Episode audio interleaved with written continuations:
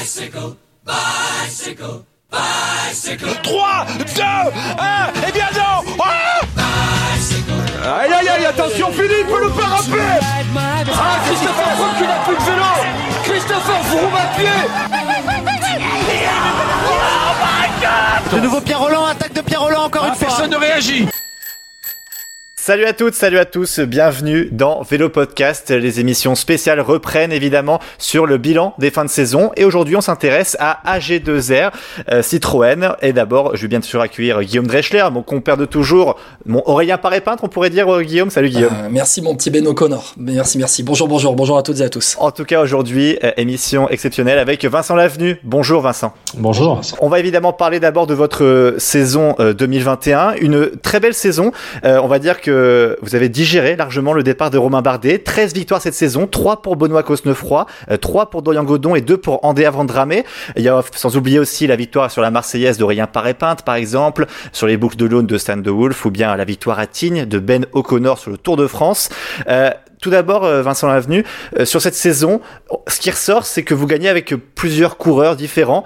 Euh, le collectif est fort cette saison. Oui, oui, oui, on est plutôt très satisfait de, de cette saison 2021. Hein. Évidemment, quand Romain est parti, beaucoup se posaient la question alors, qu'est-ce qui va se passer après Romain? Mais non, une équipe, c'est jamais un coureur, c'est toute une histoire qui dure depuis de longues années avec des, des, des- conséquences de, de, de, ce qui a été mis en place depuis de nombreux mois avec de nombreuses personnes. Donc voilà, le recrutement, euh, la formation des jeunes, euh, la stratégie, le coaching, euh, voilà, tout- toutes les expériences, les expertises qui sont mises autour de l'équipe. Et voilà, forcément, on avait fait un recrutement aussi assez solide avec des Greg Van Avermaet, avec notamment des Bob Jungels ou, ou- ou des Ben O'Connor. Et, et on a eu notre lot de réussite qui viennent valider, on va dire, tout ce qu'on a mis en place depuis des mois.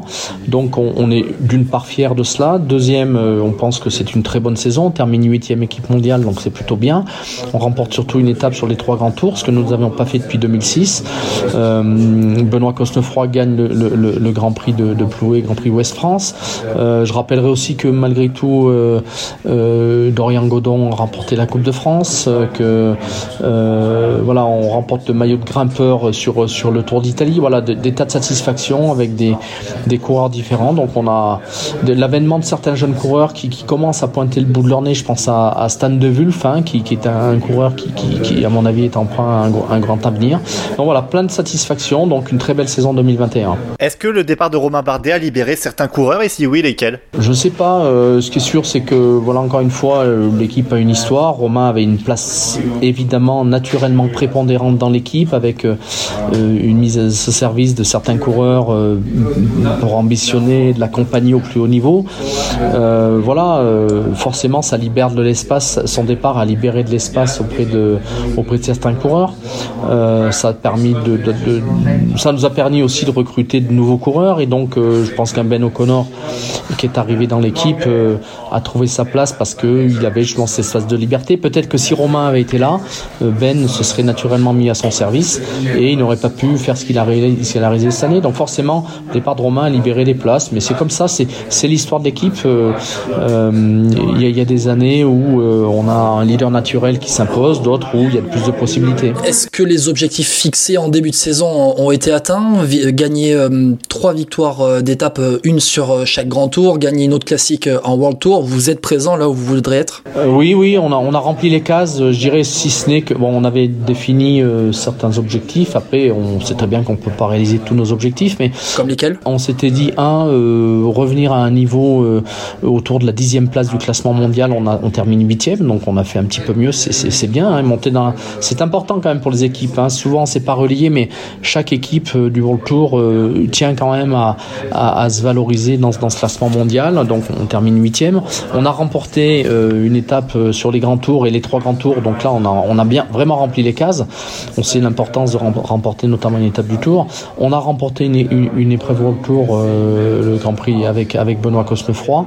Là où on n'a pas rempli la case complètement, c'est qu'on s'était dit qu'on on ambitionnait de gagner euh, un monument. euh, donc les monuments, vous le savez, c'est une des cinq euh, grandes épreuves de World Tour Paris-Roubaix, Tour des Flandres, les Bastogne-Liège, Milan-San Remo et, et Lombardie. Euh, on fait troisième du Tour des Flandres, mais on n'a pas remporté de, de, de, de, monument. Mais voilà, on va l'ambitionner pour 2022. Alors passons maintenant au cas particulier, Vincent Lavenu. D'abord Ben O'Connor. Alors Évidemment, ceux qui suivent le cyclisme ne sont pas forcément surpris, mais il a quand même fait, fait, très fort cette saison avec une victoire à Tignes sur le Tour de France sur une étape dantesque. Hein. Euh, il fait euh, top 10 au Dauphiné en Romandie, il fait quatrième du général du Tour de France. Est-ce que vous êtes surpris quand même en tant que patron d'équipe? À, vrai dire, euh, Ben, je l'avais, je l'avais abordé il y a déjà trois ans quand le départ du Giro s'était fait en Israël. J'avais observé que ce garçon avait des belles qualités, donc j'étais allé vers lui pour lui dire, écoute, t'en es où ton contrat, ça, ça va, ça, qu'est-ce que ça va, voilà. Et puis finalement, bon, il m'avait, euh, il avait souhaité rester dans son équipe parce qu'il n'était pas prêt à, découvrir une nouvelle équipe. Mais à ce moment-là, d'ailleurs, cette année-là, au Tour d'Italie, il, avait été sixième ou septième du Tour pendant pratiquement tout le Tour d'Italie.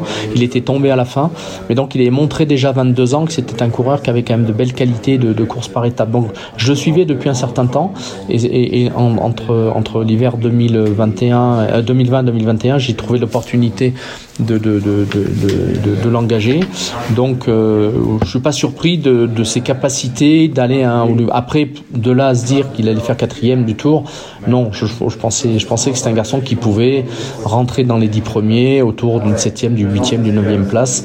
De, là à dire qu'il fait quatrième, honnêtement non. Il a fait mieux. Euh, après, on a découvert ce garçon euh, mois après mois, semaine après semaine, mois après mois, et il nous a quand même euh, démontré qu'il était euh, régulier sur toutes les grandes épreuves, que ce soit Paris-Nice déjà, que ce soit le Tour de Romandie, que ce soit le, Dauphiné, tout ça, il était quand même présent à chaque fois euh, à un très très bon niveau. Et donc voilà, cette, victoire d'étape du Tour, elle vient ponctuer une très belle saison et, euh, nous a fait le plus grand bien évidemment. Est-ce qu'on doit le voir à, l'avenir euh, se concentrer sur le classement général d'un tour, du coup, vu qu'il fait quatrième du Tour de France, ou alors est-ce qu'on on va le voir plutôt dans des coups, parce que finalement c'est grâce à un coup, à, une échappée victorieuse qui, qui remonte au classement général du Tour de France euh, cet été. On, on va pas l'enfermer dans un, dans un rôle de, absolument de classement général en se disant il peut faire troisième du Tour, voilà tout ça. On va pas lui mettre ça comme pression. Euh, je pense que c'est un garçon qui a besoin de, d'espace de, liberté, donc euh, ce seront les occasions qui vont créer l'événement, c'est-à-dire que comme cette année, je pense qu'il y aura des possibilités d'aller prendre des, des, échappées à un moment donné. Il sera pas forcément surveillé par par ceux qui ambitionnent de gagner euh, le classement général. Donc euh, on va pas lui laisser non, les, les, autres coureurs vont pas lui laisser non plus 10 minutes hein, dans une échappée, ça c'est évident. Mais il y aura, je pense, des possibilités d'aller d'aller gagner des étapes et pourquoi pas ensuite de, de, de se positionner comme il l'a fait pour un bon classement général. Alors parlons de Benoît Costefroy maintenant, qui a fait une fin de saison canon, vainqueur de la classique à Ploué, euh, devant Julien Philippe quand même, faut le noter, euh, auteur d'une très belle course, et puis troisième au championnat d'Europe. Alors euh, où est-ce qu'il doit progresser la saison prochaine? Parce que Benoît Cosnefroy, c'est vraiment, on sent qu'il a la classique ardennaise dans les jambes, mais à chaque fois c'est pas le bon moment. Est-ce qu'il y a cette frustration là Il lui manque quelque chose en fait. Qu'est-ce qui lui manque là? Alors oui, vous l'avez, vous l'avez remarqué, Benoît quand il est à son meilleur niveau, euh, joue avec les meilleurs coureurs mondiaux dans son domaine, euh, notamment son domaine c'est euh, puncher. il a un peu pour moi les mêmes caractéristiques que que, que à la Philippe. Hein, c'est un punchy.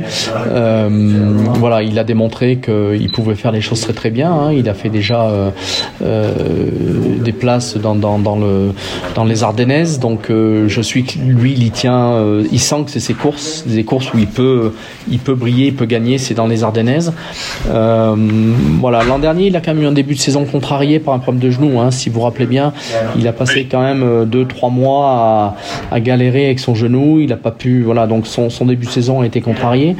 Mais dès que dès que ces problèmes ont été résolus euh, notamment avec un passage Tour de France qui a été aussi difficile parce qu'il est un peu court à l'entrée du Tour, mais qui lui ont permis euh, finalement de, se remettre au, meilleur niveau mondial. Il a ensuite fait les Jeux Olympiques, hein, quand même. Il a fait quand même Jeux Olympiques, championnat d'Europe, championnat du monde.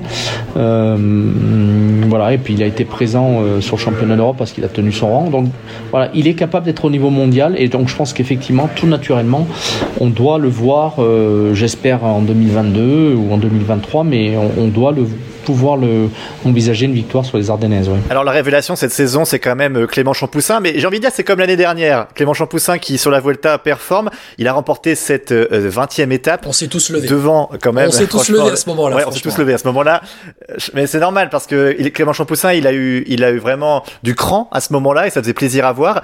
Euh, Clément Champoussin, quand même, il, reste inconstant sur un grand tour. Est-ce que c'est normal à son âge? Est-ce qu'on en attend encore un peu trop? Évidemment, côté français, quand on voit un jeune grimpeur performer, on, on s'imagine déjà euh, qu'il peut arriver à un classement général intéressant. Euh, est-ce qu'on est déjà trop exigeant ou il faut lui laisser vraiment encore du temps là à Clément Champoussin 16e de la Vuelta au final. Oui, il faut, il faut lui laisser du temps parce que évidemment tout le monde, tout le monde a vu que, euh, que, que Clément avait, avait beaucoup de talent. Euh, mais, mais la façon dont il a gagné son étape de, de, de la Vuelta et a démontré effectivement euh, sa classe.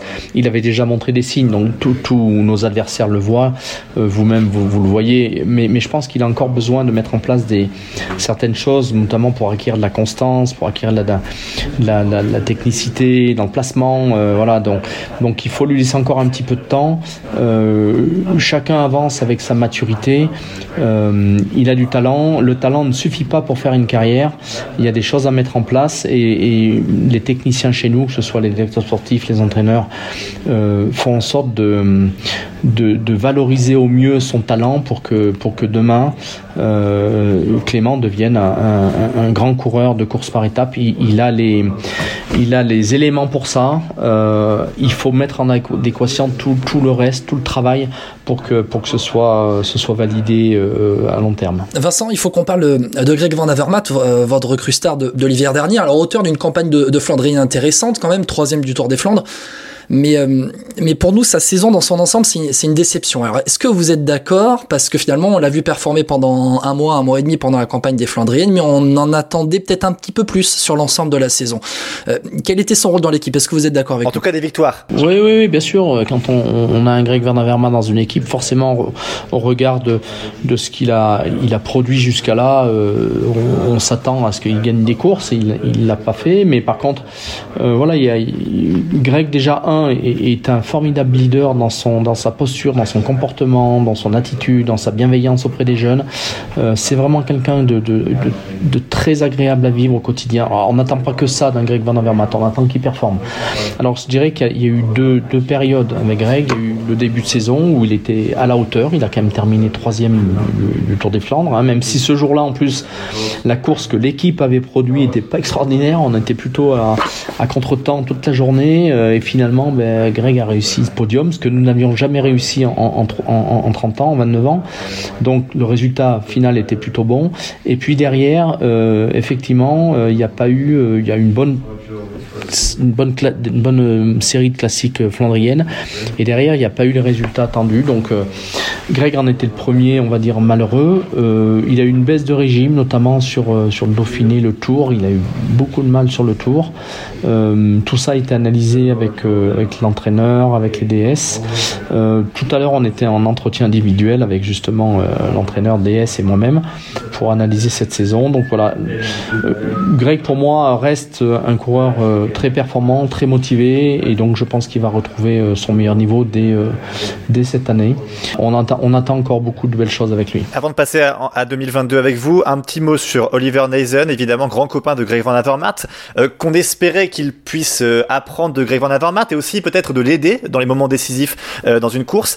Euh, alors c'était pas une belle saison pour Oliver Neisen. Comment vous l'expliquez Il y a eu des soucis peut-être à côté, au niveau peut-être aussi, je sais pas, dans son, son entraînement, il y a eu peut-être un problème? Oui, baisse de régime. Évidemment que la saison d'Oliver n'est pas au niveau de, de, de celle qu'on attendait. Hein. Oliver a fait quand même de, de bons résultats chez nous. Hein. Il été champion de Belgique, il a fait deuxième de Milan San Remo, il a gagné pas mal de courses. Voilà, même si c'est pas un grand un grand scoreur, euh, ça reste un gros coureur. Et cette année, effectivement, il était, euh, c'était pas une bonne saison, c'était une saison sans. Donc effectivement, tout ça s'est analysé avec notre directeur de la performance. Euh, il nous a semblé que c'était nécessaire que Oliver laisse un peu puisse se reposer un petit moment parce que je pense que ça fait plusieurs années qu'il est sur la brèche et c'est un garçon qui roule beaucoup. donc le but c'était qu'il fasse un petit recette un petit peu pour que qu'il qu retrouve un peu d'énergie. Donc ça a été fait cet hiver. Euh, quelques petits changements de méthode d'entraînement aussi, tout ça validé par le, le, le, le, directeur de la performance. Donc on repart sur une, saison 2022 nouvelle, avec une nouvelle façon de travailler, avec un, repos, je dirais pas un peu forcé, mais euh, que, que, Oliver a bien voulu entendre. Donc euh, voilà, quand un coureur a fait euh, plusieurs années où finalement il n'a pas passé beaucoup de temps à se reposer, ben, peut-être que l'organisme a besoin à un moment donné d'aller de, de, rechercher, euh, de, voilà. Donc ça a été fait. Je pense que Oliver a, modifié les choses et encore une fois, ce qu'il a fait, on peut pas lui enlever. Donc, euh, il doit pouvoir retrouver un super niveau dès, l'année prochaine. Vincent Lavenu avec nous pour le bilan, grand bilan 2021 by Vélo Podcast pour AG2R Citroën. Passons à 2022, Vince- Vincent, avec euh, trois recrues seulement, on pourrait dire. Trois jeunes. Alors, un Autrichien, Félix Gall, qui arrive de la, de la DSM. Deux Français, Antoine Rogel, Rogel, Rogel, Rogel, je pense, de la Conti euh, FDJ. Et puis, attention, Vincent, un des chouchous de François Pierre qui place beaucoup d'espoir en lui. Beaucoup, beaucoup. Valentin Paré-Peintre, un jeune talent de 20 ans promu euh, de votre centre de formation. Est-ce que vous pouvez euh, nous en parler? Est-ce que c'est le même profil que- qu'Aurélien? Alors déjà, il y, a, il y a deux autres coureurs qui sont rentrés dans l'équipe et vous n'avez pas cité, c'est Paul Lapera, qui est un jeune aussi euh, néo-professionnel, qui est, issu vrai. également de notre centre de formation, qui était euh, l'un des tout meilleurs Français cette année. hein. Il, a, il a même remporté le, le, le Baby euh, euh, Tour de Lombardie. Euh, il y avait, je crois, aucun coureur français qui l'avait fait. Donc. Voilà, Piccolo Lombardie. Donc euh, attention, euh, Paul Lapera est un puncher aussi, hein, un peu le même profil qu'un Benoît Cosnefroy. Je lui souhaite de, de, de, ré- de ré- de réussir une si belle carrière, mais euh, un garçon très intéressant, très belle clairvoyance au niveau de la course. Donc on va voir hein, assez rapidement. Je pense que vous en entendrez parler. Et puis on a Clément Berthet aussi qui a intégré l'équipe. Alors c'est vrai qu'il a intégré l'équipe au mois d'août, mais ça reste un, un- un jeune coureur de, de, de, de 23 ans. Donc on a finalement on a cinq recrues nouvelles pour cette année. Euh, et puis donc pour revenir à Valentin Paré-Peintre, euh, oui, bah, c'était un garçon qui a été identifié par, euh, par tous les gens qui connaissent le vélo comme être sûrement l'un des futurs grands grimpeurs français, voire pourquoi pas mondiaux. Donc on- encore une fois, on va pas lui mettre de pression. hein. Il, est jeune, hein, il, a, il a 20 ans, donc il a du talent. À nous de le, de le former, de l'accompagner, de l'éduquer, de l'encourager, de la, de, pour, pour, que, pour que son talent s'exprime. Mais quand un coureur passe professionnel, euh, bah, souvent on remet les compteurs à zéro. hein. Donc euh, voilà, on va, on va faire en sorte que, que ses qualités s'expriment au mieux. Euh, voilà, on, on a un savoir-faire dans l'équipe hein, quand même de permettre à des jeunes coureurs de, d'atteindre le haut niveau. Donc on va faire en sorte que, que Valentin puisse s'exprimer euh, au plus haut niveau dans, son, dans, dans les courses qui, qui, qui lui sont destinées. Ça l'aide, vous pensez, d'avoir son grand frère dans la même équipe? Euh, je suis pas, je, suis pas certain, non, parce que c'est pas ni un inconvénient ni un avantage. Euh, déjà, on va pas systématiquement les mecs au même endroit. C'est possible que de temps en temps ils se retrouvent sur une même course, mais euh, je pense que Valentin. euh, alors, par contre, je pense que c'est un bel exemple parce que, euh, je veux dire, euh, euh, Aurélien est un garçon talentueux, appliqué, voilà. Donc, l'expérience qu'il a, qu'il a emmagasinée depuis depuis deux ans et demi là, je pense que ça, ça va servir. J'espère que le petit frère va écouter les conseils du grand frère, Euh, parce que c'est vrai que Aurélien est quand même un garçon talentueux qui a pour moi encore euh, une belle source de progression. N'oublions pas qu'il a terminé quand même 15e, 15e du tour pour sa première participation et que ça c'est quelque chose de- d'encourageant pour le futur. On le voit justement avec Aurélien Paré-Peintre qui a eu qui a eu de la place cette saison pour pour s'exprimer. Euh, là, on le voit en recrutement qu'on dirait peut-être, euh, on pourrait dire assez serré pour avec avec peu d'arrivées pour laisser peut-être de la place aux jeunes. C'est aussi ça le, but, laisser de la place aux jeunes pour qu'ils se développent, notamment sur le profil grimpeur dans les dans les courses par étapes. Alors Aurélien Paré-Peintre, Valentin Paré-Peintre aussi. Et je vais prolonger ma que- la question, pardon, excusez-moi. Euh, Est-ce que c'est aussi parce qu'il n'y a pas eu d'opportunité sur le marché en termes de gros coureurs? Alors, il y, a- il y a deux choses. Déjà, euh, on, avait quand même fait un gros recrutement euh, entre 2020 et 2021. hein. N'oublions pas que les gros recrutements, ça se paye. Euh, que derrière, les possibilités financières, elles sont pas non plus extensibles. Il y a eu l'arrivée de Citroën quand même. hein. Oui, mais ce qui, ce qui nous a permis de- de- d'engager notamment des, des- des gros coureurs, notamment comme Greg Van Avermaet, comme euh, Cobham Jungles, même, même euh, euh, Ben O'Connor à ce moment-là de Marc Sarro aussi qui nous a rejoint des garçons quand même de, talent hein. Euh, et puis et puis euh, la deuxième chose c'est que est intervenu au cours de la saison 2021 euh, le fait qu'on avait des contrats à renouveler avec alors Ben O'Connor bien sûr mais Aurélien Paré-Peintre Dorian Godon des, garçons comme ça donc on a fait le choix de, de, faire les efforts financiers pour pour, euh, val- pour, pour, euh, sécuriser ces coureurs-là qui, qui, euh, qui sont des coureurs qui, ont pour moi encore beaucoup d'avenir, plutôt que d'aller chercher à l'extérieur quelqu'un que voilà. Donc des opportunités, oui, on a, on a cherché, hein, notamment à pourquoi pas faire une offre à un coureur qui, jouerait le classement général, hein, Joao Almeida. On a, on, était sur les rangs pour pour Joao Almeida. Finalement, ben, on a on n'a pas réussi à, à l'engager, mais c'est vrai qu'on aurait été une belle opportunité pour nous. Euh, voilà, mais bon, par ailleurs, on a on a sécurisé nos meilleurs coureurs et, et donc on a on, on a on, on a axé notre recrutement sur ce qu'on a fait jusqu'à là aussi, c'est permettre à des jeunes coureurs de centre de formation de venir s'exprimer, parce qu'on sait que c'est une ressource importante pour nous.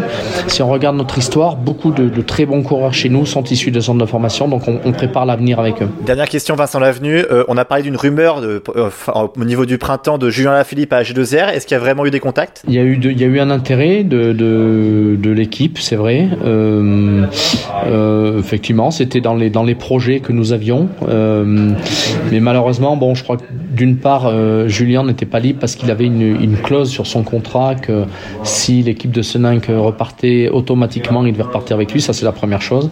Et puis, effectivement, on va dire que pour, pour l'équipe, c'était compliqué d'aller ambitionner l'engagement de ce coureur-là au regard de, de, de, son statut. Voilà, c'était c'était compliqué pour nous, mais on, on s'était effectivement posé la question euh, euh, avec lui. Ouais, c'était c'était ça aurait été une belle image aussi, bien sûr. Merci beaucoup, Vincent Lavenu, d'avoir été avec nous dans Vélo Podcast. Merci. Merci, à bientôt. Au revoir. À bientôt. Et puis, vous pouvez retrouver évidemment les restes des bilans de fin de saison avec Marc Madio, Jean-René Bernaudot, Jérôme Pinault par exemple sur Spotify, Deezer, Podcast Addict et YouTube. Ciao à tous.